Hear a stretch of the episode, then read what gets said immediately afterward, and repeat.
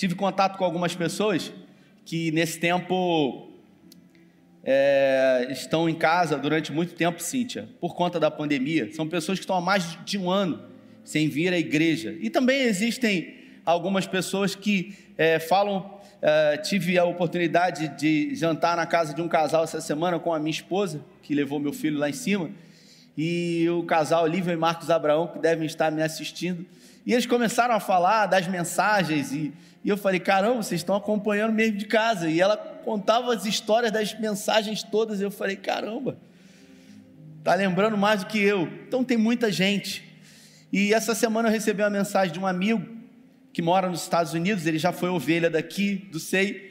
E é uma mensagem que eu disse alguns domingos atrás, que, que eu tenho amigos que são que foram doutores aqui no Brasil e que hoje estão nos Estados Unidos trabalhando de, de, de forma braçal. E aí ele está é, no Brasil falou assim para mim: Você estava falando de mim, né?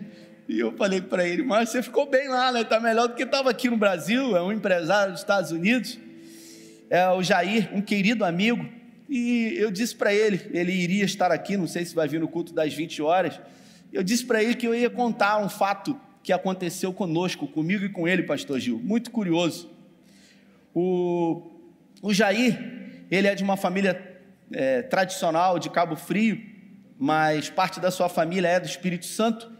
E o seu irmão foi para o Espírito Santo lá em Cachoeira de, de Itapemirim, e ele lá, é, ao receber do pai uma herança, uma fazenda, descobriu, acabou descobrindo que essa, que essa fazenda que ele havia herdado do pai dele era uma fazenda que possuía jazida de granito, sabe, Jorge? E um granito não muito comum, chamado marrom absoluto. Então ele tinha jazida desse granito marrom absoluto e ele extraía, vendia para a China, vendia para o Japão, vendia para muitos países países e essa pessoa, Rodrigo, o nome dele, ele se tornou alguém muito próspero, alguém muito bem sucedido, fez investimentos em várias áreas da vida. E o Rodrigo ele não era cristão, em algum momento da vida, o Jair, que era membro aqui da igreja, se converteu aqui, acompanhou o processo de adoecimento do seu irmão Rodrigo. O Rodrigo ele contraiu um câncer. E eu percebi, por estar bem próximo do Jair aqui durante muitos anos, que o Jair havia se entristecido muito com a doença do seu irmão. E um dia eu encontrei com o Jair aqui, carinhosamente chamo ele Jairzinho, falei para ele, Jairzinho, eu vou visitar o seu irmão, cara. E ele falou para mim, pastor, você vai visitar? Eu falei, vou, nós vamos orar pelo seu irmão. Pode apagar os moves aqui, pode fechar aí a cena da pregação. E o Jair, ele falou para mim, mas ele mora no Espírito Santo. E eu falei, eu vou lá, eu vou lá com você. E o Rodrigo ele já estava num estado bastante avançado do câncer. Estava fazendo tratamento no Hospital Albert Einstein em São Paulo, já havia feito alguns procedimentos cirúrgicos. Ah, dinheiro não era o problema para poder tentar salvar a vida dele. E eu resolvi levar alguns amigos. Levei um irmão aqui da igreja, Vinícius, carinhosamente conhecido como Vinícius Vasília, que eu acho que ele está aí hoje, ele não, né? não veio hoje, ele toca violão, e eu falei assim: a gente vai fazer um culto lá na casa desse irmão. E levei também um irmão que havia sido curado aqui da igreja com câncer, e ele passou por dois cânceres, e eu falei: nós vamos lá e nós vamos pregar o evangelho para esse irmão. Eu falei: seu irmão é crente? Ele falou: não é crente. E a gente foi, e a gente saiu daqui numa manhã. Chegamos lá à tarde, dormimos na casa da mãe do Jair, e no outro dia pela manhã a gente seguiu em direção à casa do Rodrigo. E eu percebi naquela noite que havia alguns distanciamentos entre o Rodrigo e a sua mãe. E ali eu vi uma grande oportunidade de promover, de o Senhor promover, sabe, uma, uma um grande quebrantamento. E, e eu confesso que a gente saiu bem cedo, chegamos na casa do Rodrigo. E eu estava na época com um problema, eu não sei se vocês lembram disso, no meu quadril. Eu tive um infarto ósseo é, no, no osso femoral, nessa cabeça do fêmur. Eu não sabia nem que osso infartava, irmãos, mas infarta. Cuidado aí. E esse osso havia sofrido um infarto. E eu estava usando moletas. Eu fiquei usando moletas muito tempo. Fiquei muito tempo sem andar também, me tratando para não precisar operar. Eu tinha 36 anos. O médico disse: Olha, Uma prótese ela dura em média 10 anos. Se eu trocar hoje, você vai precisar trocar de novo. E, e eu estava sentindo muitas dores, Pastor Gil. E eu estava com moletas. E a gente foi para lá. Eu não conseguia andar, irmãos, sem moleta, sem sentir muita dor, sabe, Pastor Andréia? Só que quando chegou na porta do irmão, o irmão estava com câncer. Eu falei, eu não vou orar por ele de moleta. Por quê? Chegar de moleta para orar pelo irmão de câncer, o irmão vai falar assim: pô, irmão, você vai orar por mim? Você está de moleta? É, é aquilo que o Breman Manning fala, que em alguns momentos da nossa vida um impostor ele surge em nós. E eu confesso que eu deixei a moleta no carro. Falei, eu vou deixá-la no carro aqui. E eu vou fazer de tudo para não mancar, para ninguém perceber que eu estou sentindo dor. E eu entrei sentindo uma dor terrível, mancando. E quando eu entrei na casa do Rodrigo, o Rodrigo, ele com 40 anos, mas muito debilitado já, num estado bastante avançado do câncer, ele estava com uma bengala. E quando ele recebeu a gente com a bengala, o irmão dele, Jair, disse assim: hum, Você também está de moleta? O pastor está usando moleta, está no carro. Falei, cara, me desmascarou, cara. Falei, é, negocinho que eu estou sentindo aqui, isso não é nada demais. Eu falei, espero que isso não atrapalhe para aquilo que Deus vai fazer. E quando a gente chegou na sala, a gente sentou na sala da casa dele, ficamos ali por um período de tempo, depois subimos para uma área gourmet, bonita, havia preparado um café da manhã. E naquela manhã Deus preparou realmente uh, para que houvesse realmente um grande quebrantamento. Eu disse para o Rodrigo, uh, para ele o seguinte: Jesus pode te curar hoje, mas se ele não te curar, Rodrigo, e você morrer, existe alguma coisa que você gostaria de falar para sua mãe antes de você morrer? E houve um grande quebrantamento ali.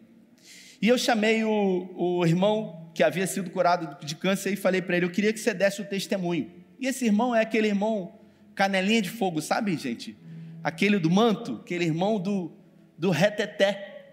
E o irmão ele disse o seguinte: Olha, quando eu cheguei na sala da sua casa, lá embaixo, eu senti um espírito da morte. E eu falei assim: caramba, o cara está com câncer e o irmão vem com esse papo aqui de, de espírito da morte na casa do irmão. Mas tudo bem, e ele contou o testemunho, no final a gente, eu fiz o apelo, o Rodrigo aceitou Jesus, houve um grande quebrantamento.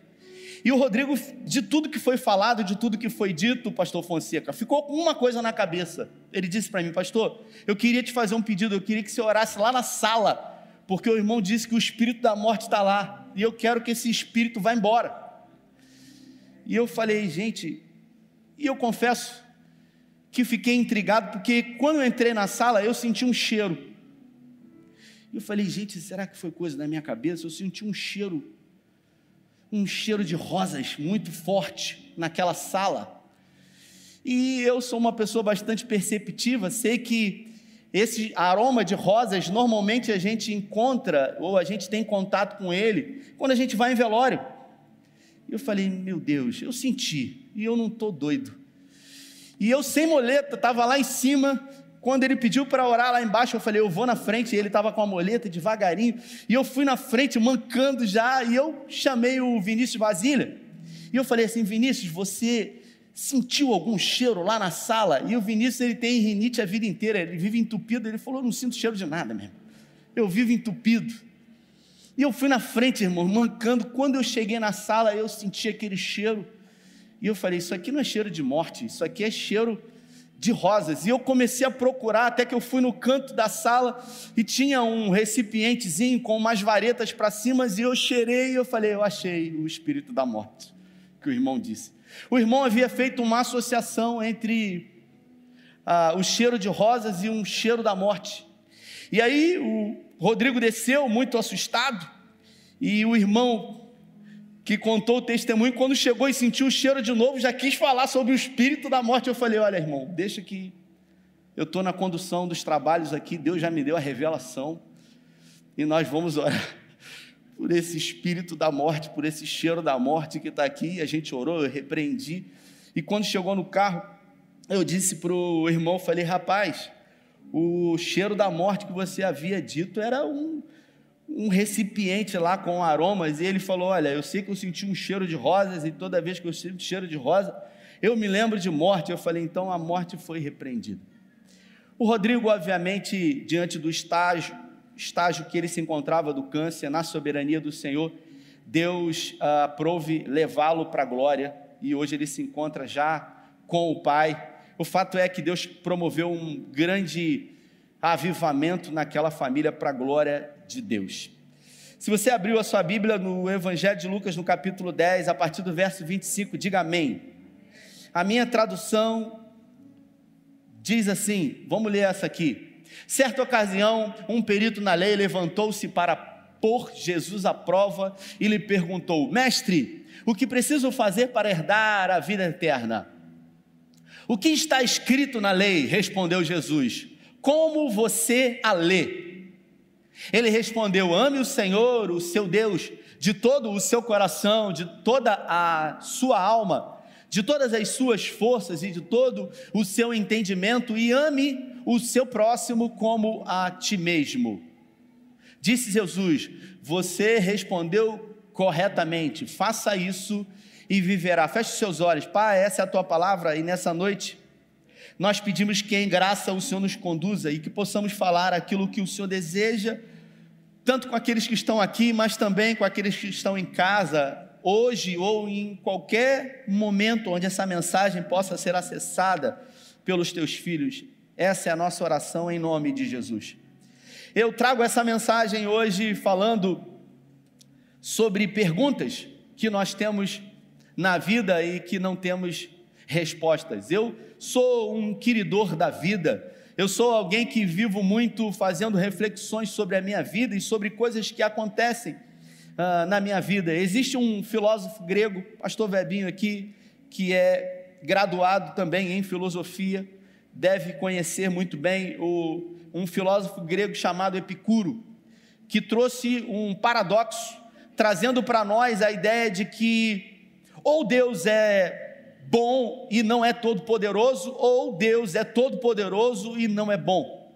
Afinal, Epicuro, Tuiane, ele traz a ideia de que porque coisas boas acontecem a pessoas ruins e coisas ruins acontecem a pessoas boas, então por isso, diante do sofrimento sem resposta, diante de coisas que são acometidas com homens e mulheres de Deus, Fica para nós sempre a pergunta: por que do sofrimento? Será que realmente Deus teria prazer e alegria no sofrimento humano? E essa inquirição do Epicuro, ela traz para mim a ideia desse mandamento que foi indagado por Jesus aqui: será possível um homem amar a Deus mais do que o dinheiro? Será possível um homem amar a Deus mais do que os seus próprios filhos?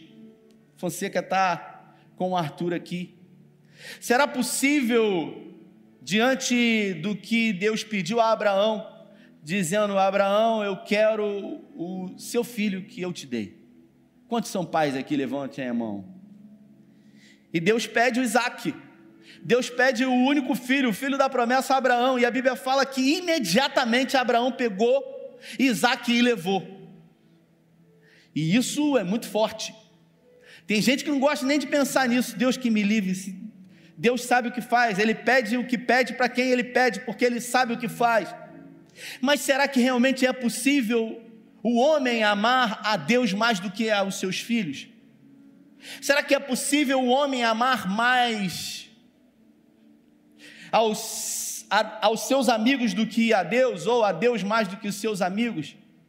Será possível o homem amar mais a Deus do que a si mesmo, do que a sua própria carne? A Bíblia fala sobre um homem chamado Jó, e quando ela faz menção sobre Jó, ela diz que ele era o homem mais rico do Oriente Médio. Ele possuía camelos, ovelhas, gados. Ele possuía dez filhos, sete filhos homens e três filhas mulheres. E Jó era um homem zeloso. Ele era justo, ele era reto diante do Senhor. Ele praticava o bem.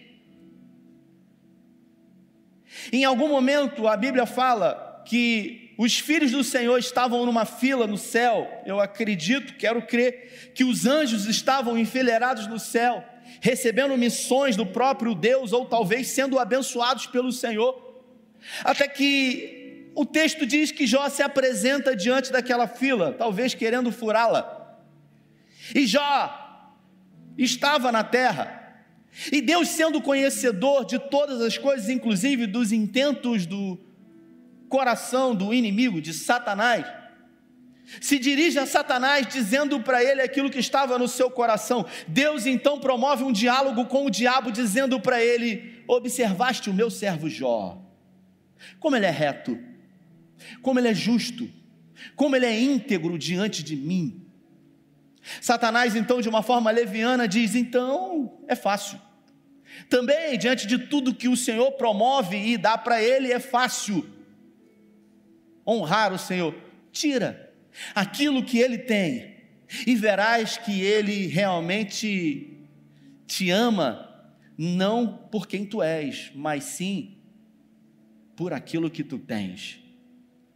O curioso é que Jó sem saber e o diabo muito menos, Deus naquela posição, pastor Gil, coloca Jó como advogado de Deus, sem Jó perceber, dizendo o seguinte: ele vai advogar em minha causa, não vai me negar. Satanás sai da presença do Senhor e a Bíblia fala que os filhos de Jó estavam reunidos na casa do primogênito numa festa.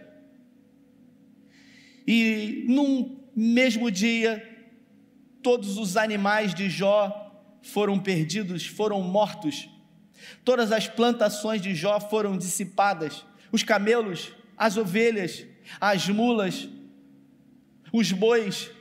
Jó perdeu absolutamente tudo e um mensageiro veio onde ele se encontrava e ele disse: Olha, vieram inimigos de todas as partes e saquearam, mataram, roubaram, levaram tudo que você tinha. De um homem rico, próspero, influente, poderoso, Jó foi a zero. Ele perdeu absolutamente tudo que ele tinha. Ele perdeu uma perspectiva sobre o amanhã financeiramente. Assim como muitas pessoas diante do início dessa pandemia que tinham propriedades, que tinham empresas, que tinham sonhos, e quando veio a pandemia, um processo de deteriorização de tudo isso começou a acontecer. Talvez você tenha perdido seu emprego. Talvez você já chegou na casa dos 50 anos e perdeu o emprego, e quando você olha para o mercado, você vê incerteza. E as pessoas dizem para você, mas você não é crente você não serve a Deus, talvez você tenha uma empresa. E essa pandemia só dificultou as coisas e, e o movimento da sua empresa começou a diminuir, diminuir, ao ponto de hoje você olhar para ela e ver que você não sabe o que fazer. E a vida inteira, tudo que você sabe fazer é o que você fez até hoje. E Jó perdeu tudo. E mesmo perdendo tudo, em nenhum momento ele profanou. E logo depois disso, um outro mensageiro se apresenta diante dele, dizendo para ele: Jó, os seus filhos, os seus dez filhos estavam reunidos numa festa na casa do primogênito, e veio um vento do Oriente e derrubou os quatro pilares da casa principal onde eles estavam reunidos, e a parte de cima caiu e todos eles morreram, de uma só vez. Jó era alguém que nutria um relacionamento familiar ele tinha uma amizade com seus filhos.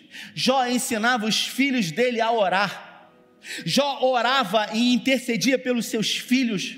Jó oferecia sacrifícios a Deus. Se porventura os seus filhos em algum momento viessem a pecar, Jó era um exemplo para os seus filhos. Jó não era alguém que dizia para os seus filhos: Olha, faz o que eu mando e esquece o que você sabe. Ele se encontrava no caminho. E Jó perdeu todos os seus filhos, rasgou as suas vestes e gritou: Nu eu vim a esse mundo, nu a ele eu voltarei. Deus deu, Deus tomou, bendito seja o nome do Senhor. Talvez você que está aqui ou você que está em casa tenha criado os seus filhos no Evangelho, apresentando para eles a graça do Senhor. Talvez a ordem natural da vida ainda se conclua na sua vida. Nenhum filho seu resolveu furar a fila, ou a vida, infelizmente, proporcionou negativamente isso para você, o luto de um pai ter que enterrar um filho. Mas talvez, sinceramente, você que criou seus filhos na igreja, em algum momento perdeu os seus filhos para o mundo, perdeu os seus filhos para a droga, para a drogadição ou talvez tenha perdido seus filhos por uma opção sexual não convencional. E o que fica no coração é: onde foi que eu errei? O que eu fiz de errado? Porque o primeiro sentimento que vem a nós é o sentimento de culpa. Querendo nos martirizar e querendo trazer para nós a ideia de uma meritocracia ou de uma responsabilidade, de uma causa e efeito. Eu estou passando por isso, por causa disso. Eu perdi os meus filhos para as drogas ou para o homossexualismo por causa disso. E as perguntas vêm. E, e você que é crente, ainda tem que continuar com um sorriso no rosto, você tem que se mostrar fo forte porque você tem que estar tá forte o tempo inteiro. E as pessoas dizem para você: Ué, mas você não é evangélico? Você não é daquela igreja grande lá que tem uma placa preta? Você não é crente? Você não serve a Deus? E as perguntas vêm, e às vezes a gente não compartilha isso com ninguém, a gente somatiza. E no nosso íntimo a gente pergunta, Senhor, por que que está acontecendo isso comigo? O que que eu fiz de errado na criação dos meus filhos? E a Bíblia fala que Jó em nada, em nenhum momento ele profanou o nome do Senhor.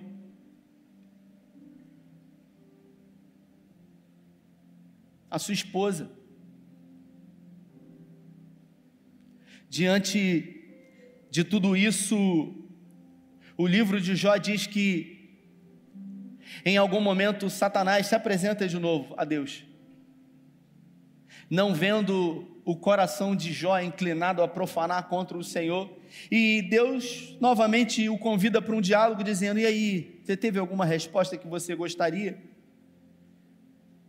E Satanás diz: é, Mas a gente tocou naquilo que ele tem, toca na pele dele, o texto diz pele por pele, toca na pele dele, porque ninguém ama mais a Deus do que a si mesmo.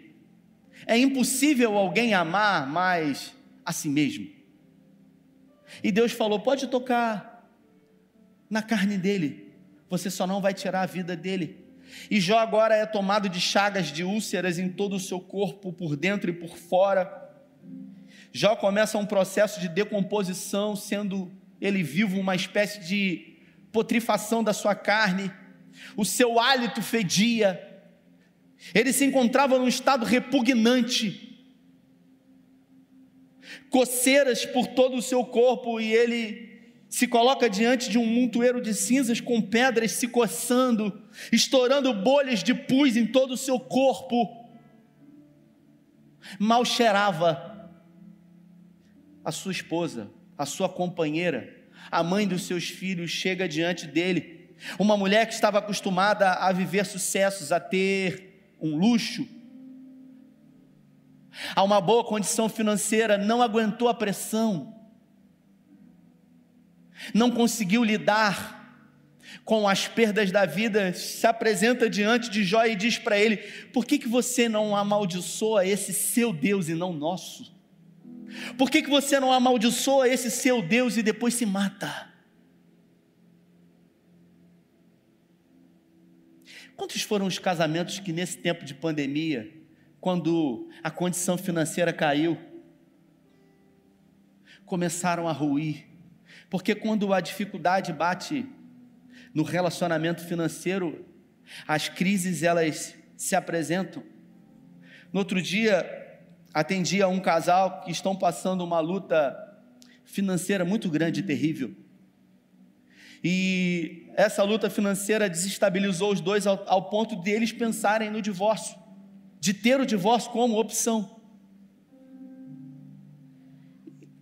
E chegaram diante de mim num atendimento dizendo: a gente quer se separar, não tem mais jeito, a situação é essa, é irreversível, porque ele isso, porque ela isso, porque ele isso, porque ela isso. E eu me dirigi a eles dizendo o seguinte, Cíntia: se fosse um câncer, vocês iam se separar ou iam se unir para vencê-los juntos? Como hoje é um problema financeiro, o divórcio é sempre a primeira opção para vocês? Porque os problemas pequenos, eles tendem a produzir separação, os grandes problemas, por natureza, tendem a nos aproximar.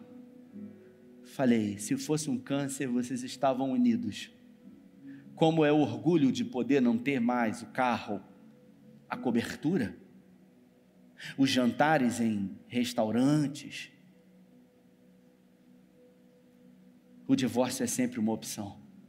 E a mulher de Jó, ela o amaldiçoa, diz: amaldiçoa esse seu Deus e morre, porque eu não aguento viver com você, eu não aguento estar perto de você. E Jó, ele prova sem saber para Deus que amava a Deus acima dele mesmo.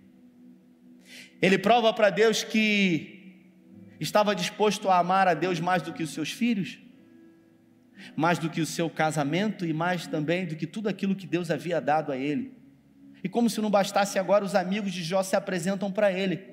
Três amigos se apresentam diante de Jó e diante de um estado terrível. Sequer eles reconhecem Jó, mas se prostram ali diante dele. E durante sete dias, eles se colocam ali numa espécie de, de consolo a Jó, sem dizer uma palavra. Até que depois de sete dias, Jó começa a argumentar algumas coisas com os seus amigos, e um desses amigos se posiciona e diz: Olha, eu não ia falar nada, sabe, mas eu vou resolver falar, porque Assim, Jó, vamos ser sinceros. Ninguém no Oriente Médio, ninguém no mundo passa pelo que você está passando, sofre o que você está sofrendo, sem ter feito nada. Você fez alguma coisa. Confessa logo. Confessa logo, Jó, que os seus filhos eram rebeldes diante de Deus e por isso foram ceifados por Ele. Confessa logo que os seus filhos eram pecadores e por isso foram tragados pelas drogas. Confessa logo que você não é esse homem tão justo e reto e por isso essa desgraça aconteceu com os seus filhos. Os amigos de Jó começam de uma forma leviana a colocar em xeque a sua reputação, a sua vida. E Jó? E Jó, diante de tudo isso, o que fez? O que falou? A Bíblia fala que por 16 vezes Jó pergunta para Deus por quê. Jó indaga, o Senhor dizendo para o Senhor: por que, que os meus filhos morreram? Por que, que eu perdi tudo que eu tinha? Por que, que tamanha desgraça aconteceu na minha vida? Ele pergunta para Deus: por que, que tudo isso está acontecendo na minha vida? Se até o dia de hoje tudo que eu fiz foi buscar ser reto e justo diante do Senhor, temer o Senhor e amar o Senhor acima de todas as coisas. Difícil, há um glória agora. E por 16 vezes ele, ele pergunta por quê? E você sabe o que, ele escuta de Deus, pastor Giovanni? Você sabe o que, que Deus fala para ele, Carla?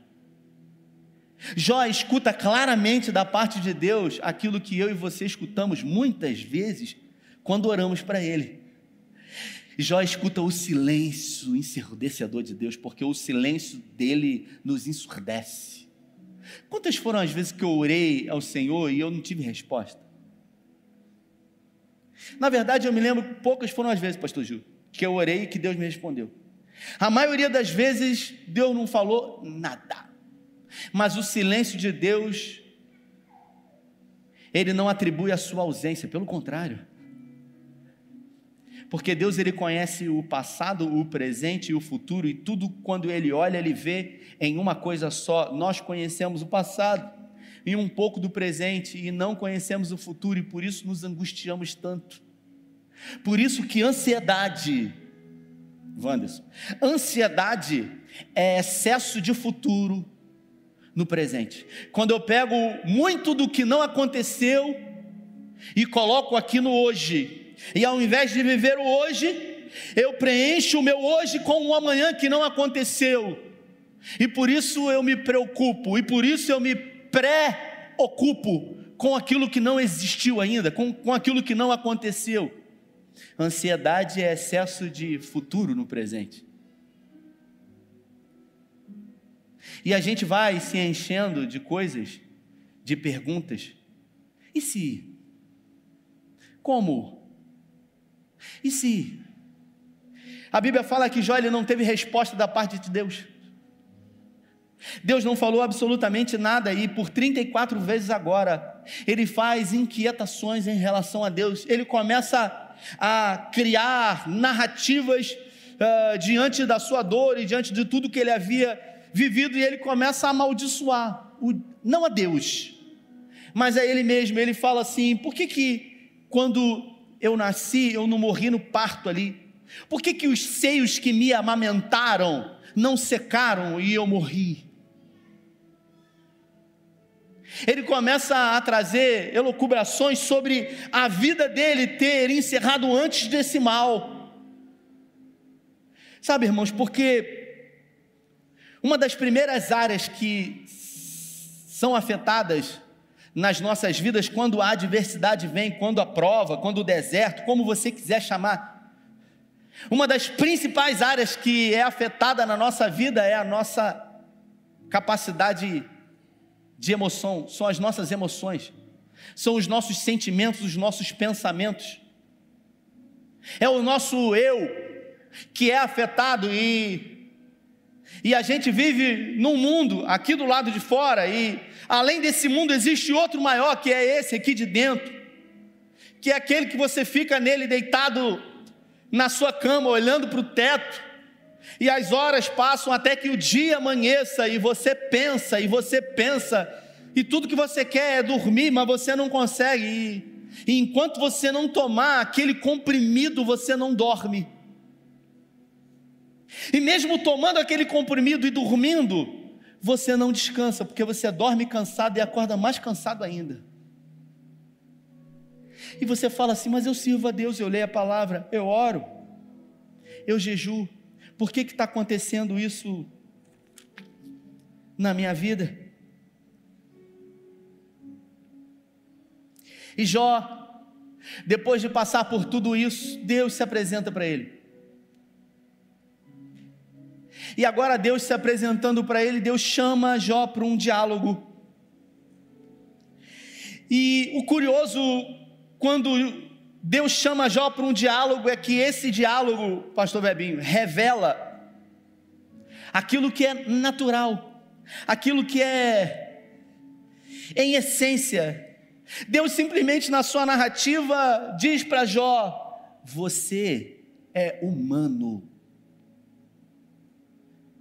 Porque Deus resolve fazer 70 perguntas para Jó. Jó fez 34 inquietações com 16 perguntas e Deus pergunta 70 coisas para Jó. Como, por exemplo, muito bem, eu te ouvi.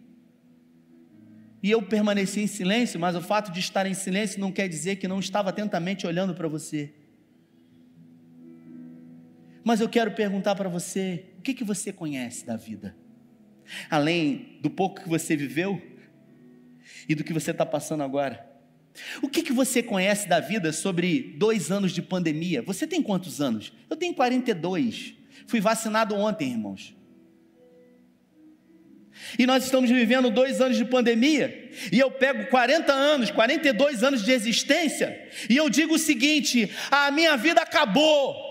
porque o coronavírus chegou. Peraí, mas nós estamos numa pandemia há dois anos e eu já vivi 40 anos até aqui e eu criei um reducionismo e eu disse que a minha vida se resume a dois anos. É, porque a gente é assim. A gente reduz a prova, a gente reduz a vida à prova. A minha vida acabou porque a empresa fechou. A minha vida acabou porque algumas coisas aconteceram diferente daquilo que eu havia projetado. E Deus pergunta para Jó: onde que você estava? Quando eu criei o sol, as estrelas, quando eu coloquei todas elas no firmamento, quando eu fiz separação entre parte seca e parte molhada. O que, que você conhece da vida, Jó? Você conhece aquilo que eu permito que você conheça. Sabe por quê? Porque você é humano. Você não é super-homem. E quantas são as vezes, irmãos, que a religião quer imprimir em nós uma marca, Cíntia, de que nós temos que ser super-homens e super-mulheres. A gente tem que estar bem o tempo inteiro. Eu me lembro um dia que uma pessoa me encontrou na rua e falou: Poxa, eu, um amigo de muitos anos, eu vou lá na sua igreja. Eu falei: Vai lá no domingo. E minha esposa está aqui. E a gente, durante a semana, próximo do domingo, pastor Gil, tinha tido uma conversa pentecostal, se é que você me entende, quando saem os glórias, aleluia, meio estranho. E a gente se aborreceu. E... Posso falar, Carlinhos? Ela disse que não. Fala ou não falo, gente? Fala ou não falo, gente? Vou falar não, vocês não querem ouvir. E ela falou para mim assim ainda: vai pregar depois do domingo. Ah, é. Você acha que é só sua mulher que fala, né? Também, né? Porque ninguém é super-homem. E eu pedi para um dos companheiros de ministério pregar, não preguei, vim para a igreja. E o irmão veio, e no final do culto veio tirar satisfação comigo. Fui na sua igreja para te ver pregar e você não pregou? Outra pessoa que pregou? É, irmão, eu não estava bem. Não estava bem, mas você não é o pastor da igreja. É. É essa coisa de querer colocar você no lugar que não é seu. É essa coisa de querer estar com um sorriso todo dia, que você tem que estar bem. Você tem que. Porque é só vitória. É só vitória, é só vitória, é só glória. Quando a Bíblia ela fala no, que no mundo tereis aflições. E você vai passar. E a vida não é feita só de aflições, porque não existe mal que dure para sempre, mas existem fases que precisam ser vividas e precisam ser passadas e precisam ser enfrentadas. O problema é quando a gente acha que é o fim, acha que acabou, acha que Deus tem prazer no sofrimento humano. Deus não tem prazer no sofrimento humano. Deus tem propósito, Ele usa o que tem. Eu dizia para o irmão Jefferson que está ali. Falei para ele, Jefferson, existem coisas que acontecem na nossa vida que não é propriamente aquilo que Deus quis que acontecesse, mas Romanos 8, 28 diz que tudo o que acontece na vida daquele que tem um propósito, que ama a Deus, tudo o que acontece vai cooperar todas as coisas cooperam juntamente para o bem daqueles que amam a Deus e são chamados segundo um propósito. Você sabe o que é isso? É que aconteça o que acontecer.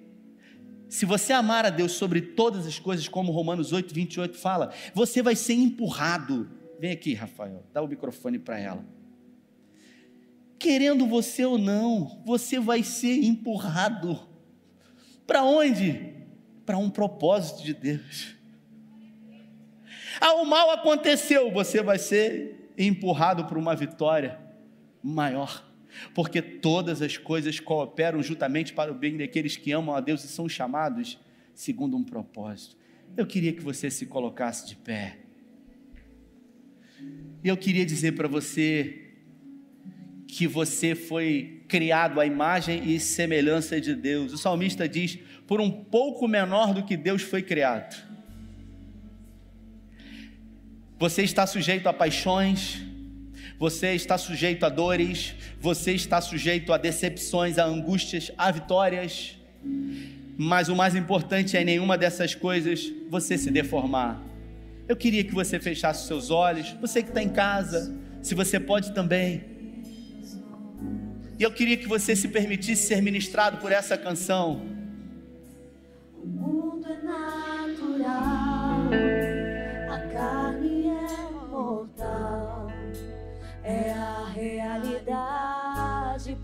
Chegar no ideal.